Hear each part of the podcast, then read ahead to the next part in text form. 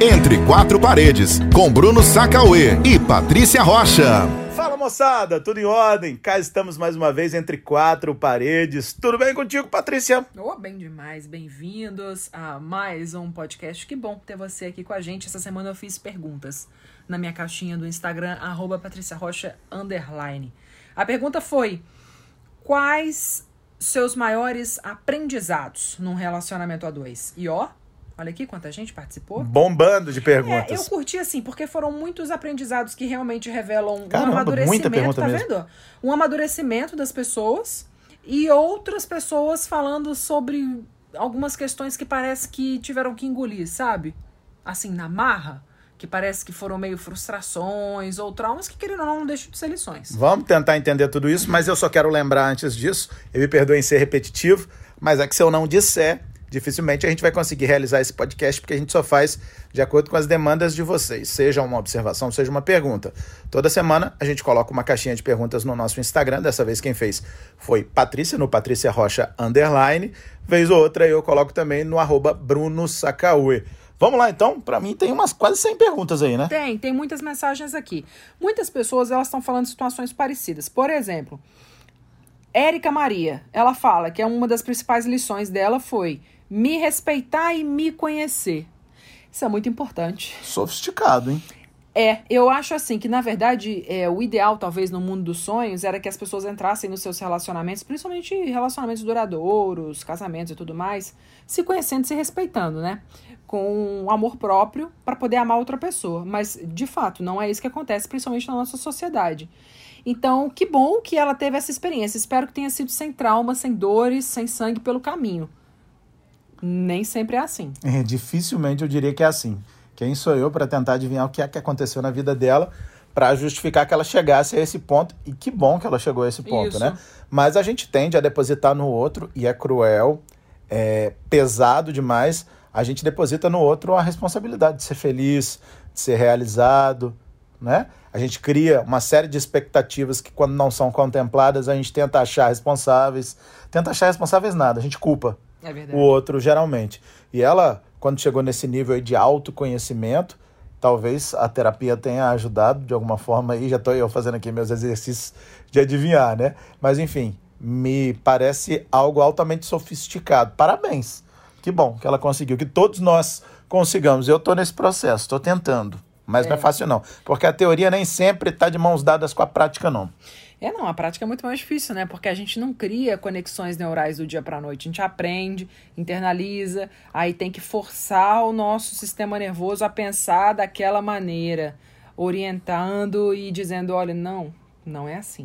O que que tá te doendo? Isso essa- é o chamado criar as conexões Exato. neurais. Algo que você não faz naturalmente por mil motivos, você deixou de fazer dessa forma ou aprendeu a fazer de uma outra forma, a gente repete aquilo de uma forma meio que forçada, escute isso entre aspas, até o ponto que aquilo fica completamente natural. Você passa a fazer o processo da forma como ele sempre deveria ter sido feito. Agora, posso, posso falar de sofisticação? Diz. Ah, Ana Brasilino disse que ninguém lhe deve nada. Assim a gente se doa sem esperar nada em troca. Rapaz. Oh, gente. Que Aí incrível. sim. Porque, ó, vamos combinar aqui, cá entre nós, entre quatro paredes.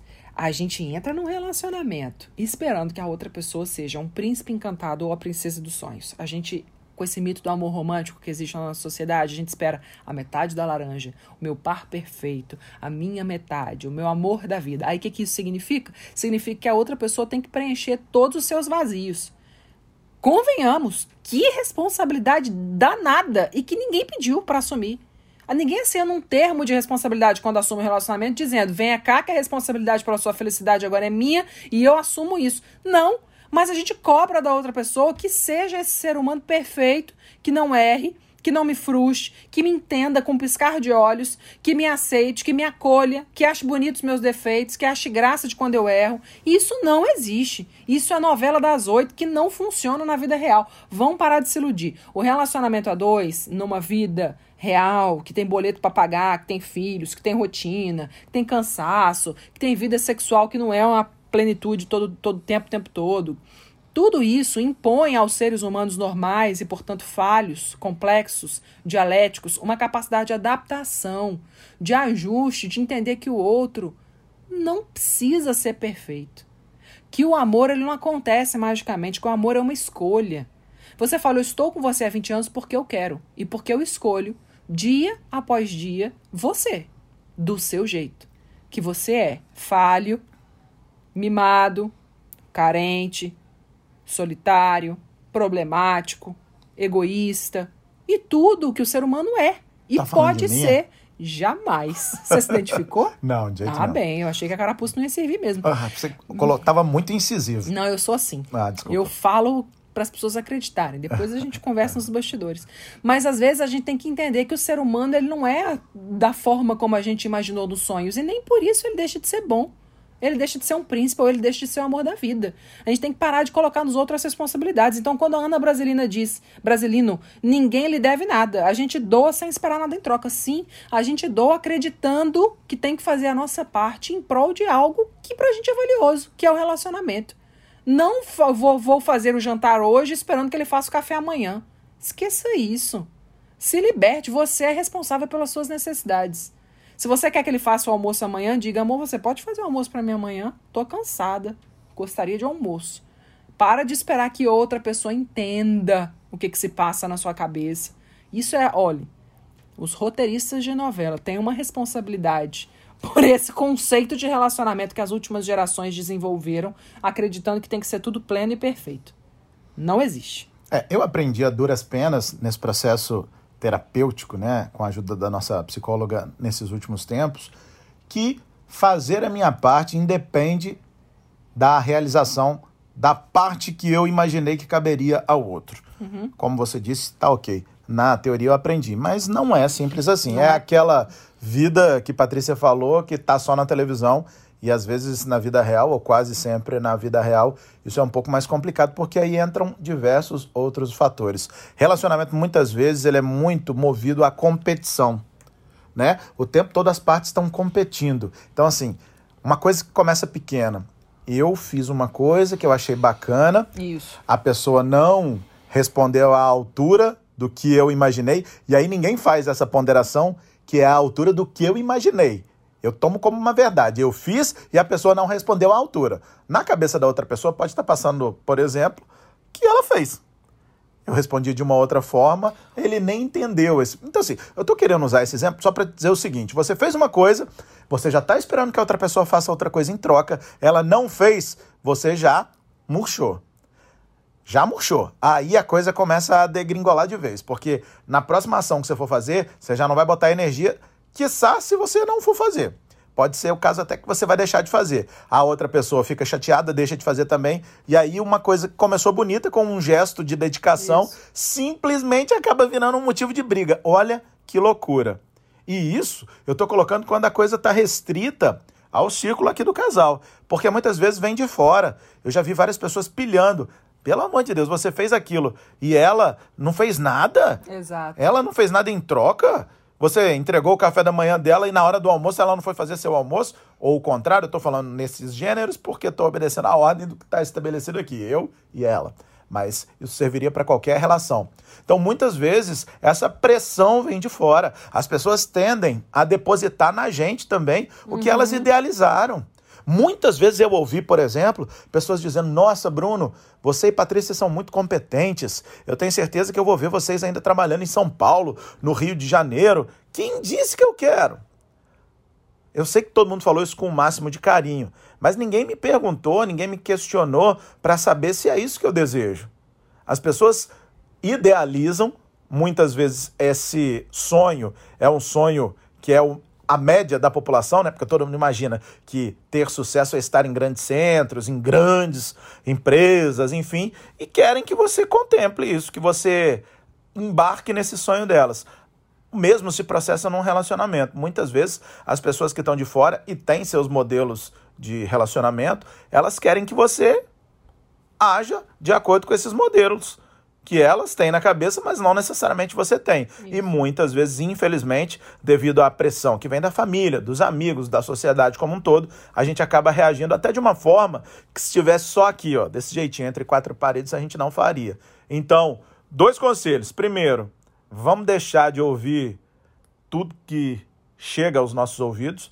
A gente tem que ter um ouvido extremamente seletivo. E se você costuma ficar dando esse tipo de conselho, principalmente se você não é convidado ou convidada a dar esse tipo de conselho, é bom segurar um pouco a onda. Porque quem conhece a realidade do casal, né? Eu não estou falando aqui de situações é, patológicas, de situações abusivas, às vezes até criminosas, não. Estou falando de situações normais do cotidiano de qualquer casal. Isso. A gente não tem que ficar dando esse tipo de pitaco. É nesse ponto que ninguém mete a, a, a colher, né? Como é que é a história? É, ninguém mete. Briga de marido e mulher. É, não é briga física, não é briga de abuso psicológico. Aí mas eu tô tem que querendo a dizer. É, aí tem que meter muito.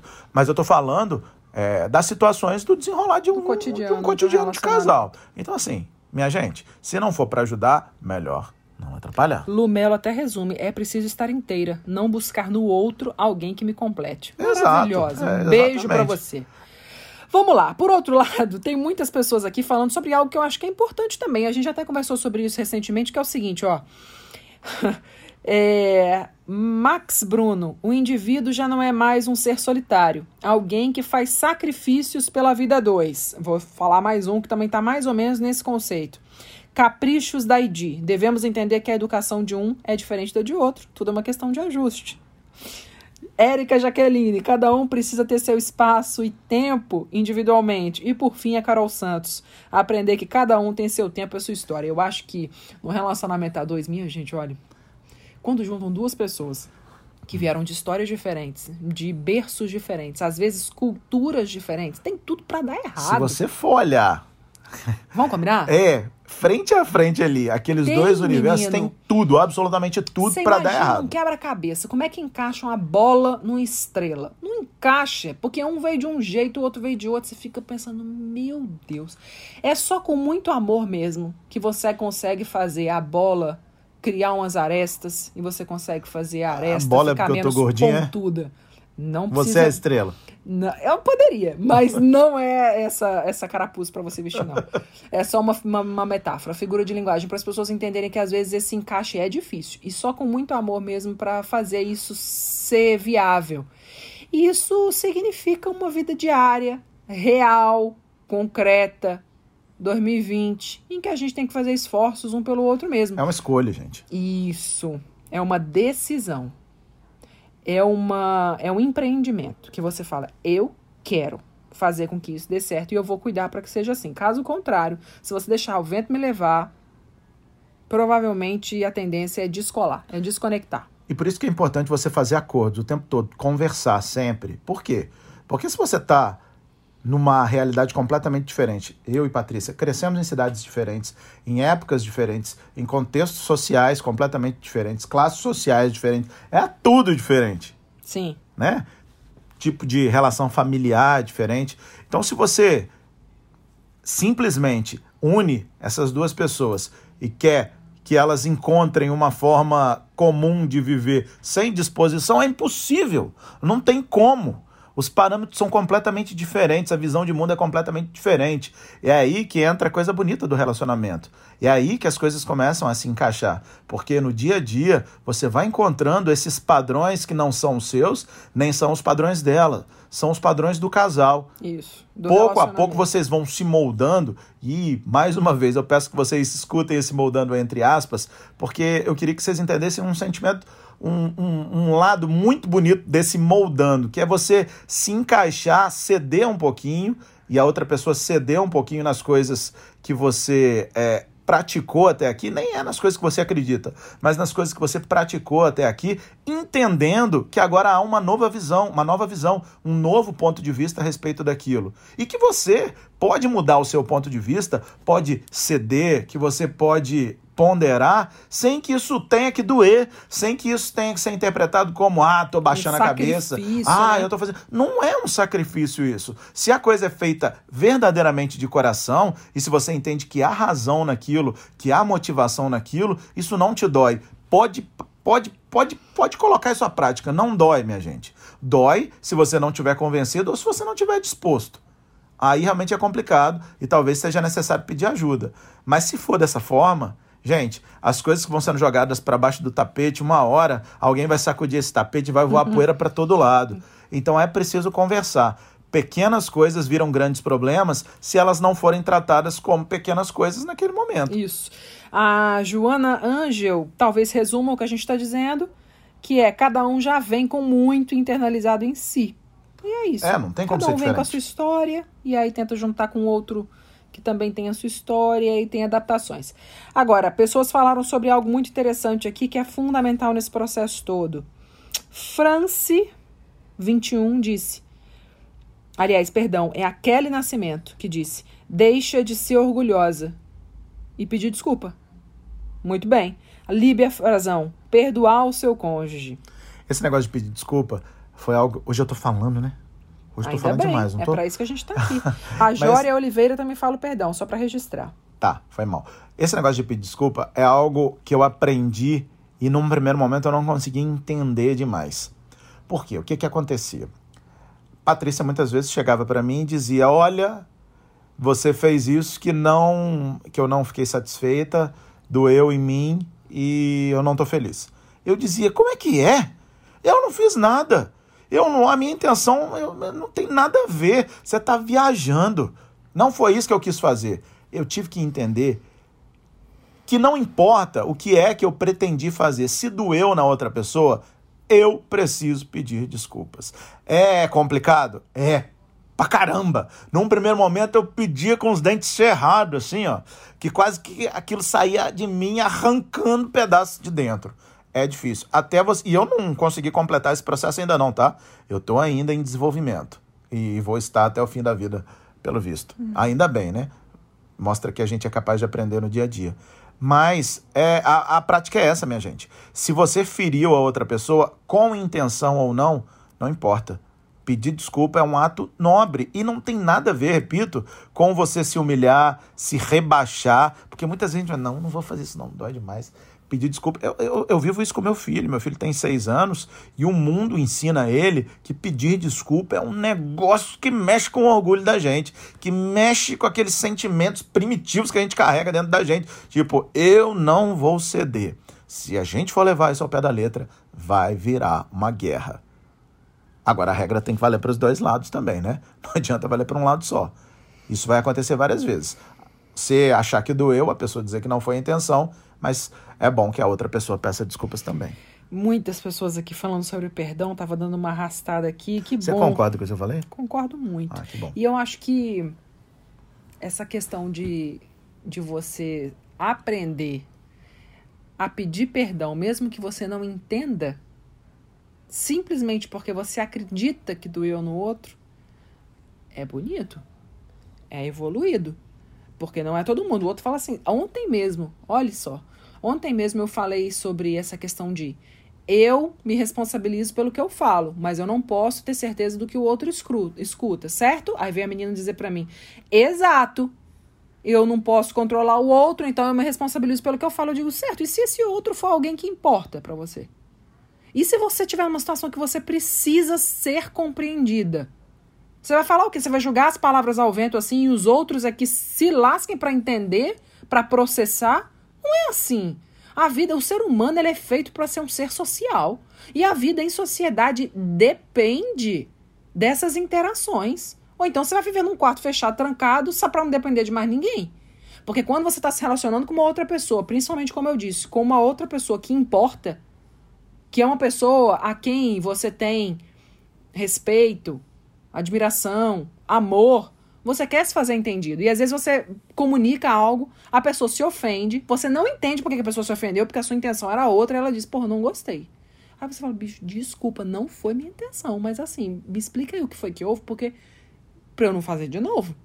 Mas para isso demanda uma maturidade nessa conversa, nesse diálogo, que não é todo mundo que tem. Por isso eu acho que realmente não é, apesar de ser simples, não é para todo mundo. É, Eu tô vendo você falar isso aí, eu tô me lembrando que muitas vezes eu chegava pra você e pedia desculpa, falava, mano, tudo bem, desculpa. Aí você fala, você tá pedindo desculpa pelo quê? Exato, preciso que você entenda para que, que você tá me pedindo desculpa. É, mas ele tá dizendo, mesmo que você não entenda, peça desculpa, mas na prática não é Mas assim. veja bem, você entende e fala assim, desculpa. Eu digo, você tá me pedindo desculpa pelo quê? Aí você vai falar, porque você tá chateada. Eu digo, certo. E eu tô chateada por quê? Você já sabe por quê? Senão, deixa eu te contar. Porque se eu não te contar porque eu tô chateada, daqui a pouco você vai fazer de novo. E aí eu vou ficar chateada mais ainda. Então, peça desculpa, mas tente entender onde é que foi que você, aspas, errou, ou onde é que foi que eu me incomodei, para não ser um perdão ao léu, entendeu? Para não ser um perdão ao vento, para ser um perdão que constrói, para ser um perdão que que colabora para ser melhor da próxima vez. E não algo simplesmente que você queira calar minha boca, entendeu? Tá, desculpa, desculpa, desculpa. Não. Desculpa. Deixa eu entender o que foi que te doeu. Isso é maravilhoso. Despertador. Seguindo. Aqui tem muita gente também falando de traição, viu? É importante que se diga, porque até agora a gente tá falando daquele perdão que a gente dá no dia a dia. Ah, desculpa, eu peguei a chave sem você saber banalidades do cotidiano que de fato incomodam.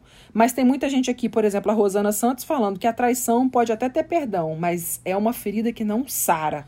Mas não tem que sarar.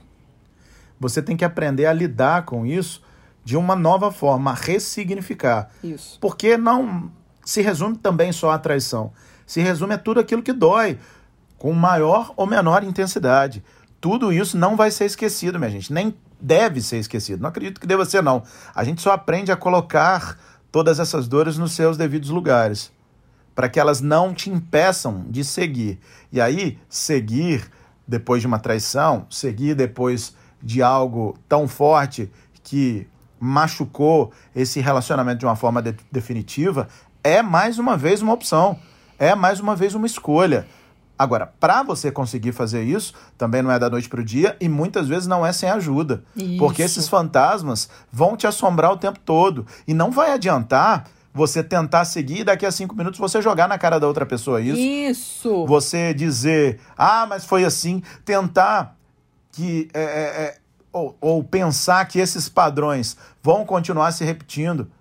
Você tem que ser vigilante, você tem que ser cuidadoso, mas acima de tudo você tem que acreditar numa mudança, senão não faz sentido você estar nesse relacionamento. Isso. Não faz o menor sentido. É, porque na verdade, assim, quando você diz, ok, perdoei, vamos recomeçar, aquela outra pessoa também não merece que você fique julgando na cara dela os erros do passado. Porque se tá dizendo que perdoou, então perdoa, vamos embora, a vida que segue. E aí você que lide com as suas dores.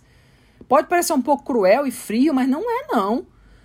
É, é claro que a outra pessoa tem que ajudar, tem que se prontificar a ser uma nova pessoa, estabelecer uma nova relação, mas a partir daí, cada um que lide com o seu passado, com as suas cicatrizes, porque senão você fica botando no outro sempre a responsabilidade pelas suas frustrações, mais uma vez é cruel. A, a, a, traição, essa perdão, o perdão por uma traição, por um erro muito grave da outra pessoa, não significa que você vai esquecer, significa que você vai olhar para aquilo de uma forma ressignificada. E aí sim isso pode fazer sentido. É importante destacar aqui ó, que muita gente está falando sobre paciência. Eu achei maravilhoso. Mas paciência é um componente. Eu não sei qual é o nível de paciência que essa pessoa está dizendo. Mas, mas, todo mundo tem que ter Exato. uma paciência do tamanho do é, mundo. É verdade. Minha gente, nós somos, como já foi dito aqui, um universo completamente diferente do outro. E mais do que isso, as nossas realidades do dia a dia nos impõem também uma série de problemas e esses problemas vão para casa. Isso. A gente não deve, mas a gente leva problemas para casa. Quantas vezes eu já cheguei aqui pilhado em casa? Patrícia, você teve algum problema? É tipo assim, você teve algum problema? Não desconta em mim, que eu não tenho nada a ver com isso. Porém, você acaba descontando nas pessoas que estão mais próximas, porque eu não posso muitas vezes descontar no outro. É cruel, é feio, é errado, é tudo isso. Mas não vai adiantar aqui eu ficar falando mais uma vez da vida de novela, estou falando da vida real. Isso. Muitas vezes você tem muito menos tolerância com quem mais te dá amor do que você tem com as outras pessoas, porque é assim, a sociedade é assim. Eu não posso chegar é, e começar a discutir, até poderia, mas não devo ou muitas vezes não acontece num ambiente de trabalho ou no meio da rua, até porque aquelas pessoas que estão ali muitas vezes para você, não importa se elas vão mudar de atitude ou não. Você não está nem aí para isso. Você está querendo que as pessoas que estão do seu lado mudem. Então, por isso que muitas vezes você entrega, não sei se o pior, mas algumas partes ruins de você que você não entrega a outras pessoas, você acaba entregando dentro de casa. Não estou dizendo que é o certo, nem estou dizendo que a gente deve fazer isso. Estou dizendo o que é que acontece. Muitas vezes. Eu não posso deixar de registrar duas mensagens aqui que eu achei muito engraçadas. A primeira, quando eu perguntei qual foi o seu maior aprendizado em relacionamento, aí o Luiz Eduardo disse que você só encontra a pessoa certa depois de aprender algo com as erradas. É, pode ser. Não, deixa de ser. Não deixa de ser. Muitas vezes a gente tem com aquele mito do amor romântico, como eu falei mais cedo, que você tem que encontrar o príncipe com 15 anos, se casar e ser feliz, viver para sempre. Você faz 70 anos de casamento e vocês, ai, vivi tudo que eu queria. Não é assim para todo mundo, não. Muita gente vai dar uma rodada, vai bater uma cabeça, para depois falar, putz, achei uma pessoa.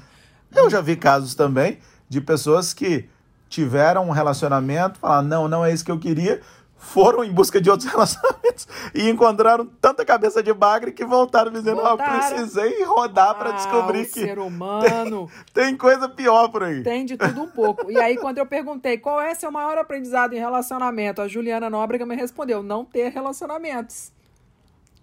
É. Ué, é uma opção, minha gente. Eu conheço pessoas que estão solteiras, e aí não significa que as pessoas estão solteiras. Solteiros sim, sozinho nunca, né? Como se Exato, diz. é. Que elas estão sozinhas, mas eu conheço pessoas que não querem mais ter relacionamento. Gente, é uma opção. Quem é que pode padronizar o que vai ser a sua felicidade, o que é que te realiza? Quem Tem, é? tem uma mensagem aqui que eu me preocupo, sabia? Que é Michele Linhares. Quanto tempo a gente tem? Tem mais cinco minutinhos pra gente conversar. Michele diz: não demonstrar tão facilmente os sentimentos. E eu fico pensando, minha gente, quem é que, que é um relacionamento em que você está com uma outra pessoa e você não pode demonstrar os seus sentimentos, que você não pode expor a sua vulnerabilidade, que você não pode ser quem você é, que você não tem o direito de ser fraco, de ser frágil, de ter medo, de se sentir culpado, de ter ansiedade. Que relacionamento é esse que exige que a outra pessoa esteja sempre na sua melhor versão? Se ela está dizendo isso aí, muito provavelmente é o resultado de pessoas ruins que atravessaram o caminho dela, Isso, né? mas aí é pra entender o seguinte: as pessoas ruins que atravessaram o caminho dela são elas.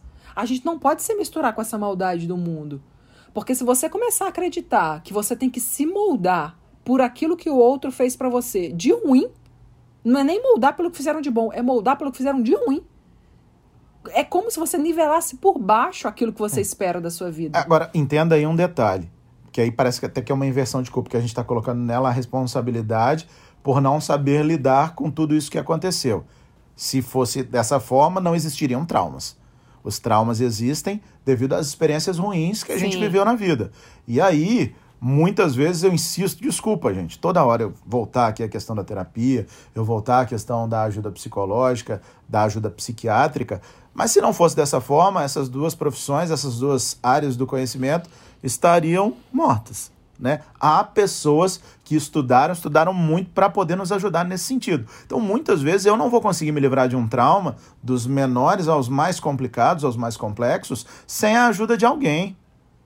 Né? Uma pessoa que está desacreditada no relacionamento a esse ponto de não conseguir sequer dividir intimidades, dividir sentimentos com o outro, É. é, alguém que já sofreu so- nessa seara né, do relacionamento, já sofreu muito. Eu concordo com tudo que você está dizendo, Paty, que as pessoas ruins não podem ser o nosso modelo Isso. de conviver num relacionamento. Isso. Mas vai saber quais foram as experiências Não, dela, eu né? concordo. É Eu só desejo pra ela e pra outras pessoas que também têm esse tipo de sentimento que elas consigam alcançar mais uma vez algo que se perdeu no passado, que é a possibilidade de ser livre estando com alguém.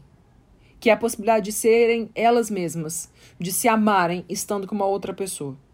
Isso significa expor vulnerabilidade, expor, expor fragilidades, independente se a outra pessoa vai saber acolher ou não. Porque ninguém merece você estar com uma pessoa com quem você não pode ser você mesmo. E eu acho isso muito aprisionador. E o pior, não funciona, né? Exato. Pode funcionar até durante algum Isso, tempo. não é funcional. Você não consegue viver um, um papel de ficção num relacionamento durante algum tempo, quando. Porque assim, relacionamento, minha gente, é, é tipo assim, uma balança. Você vai pesando coisas de um lado e coisas do outro. Enquanto você tem.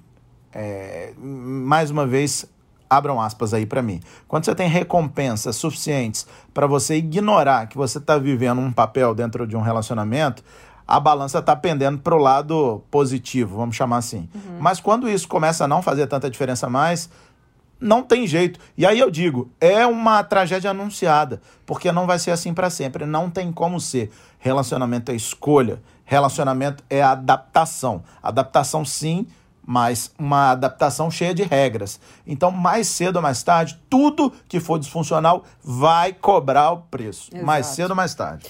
Olha, a gente tá com 29 minutos já. Foram várias pessoas que participaram. Eu queria mandar um beijo pra cada um.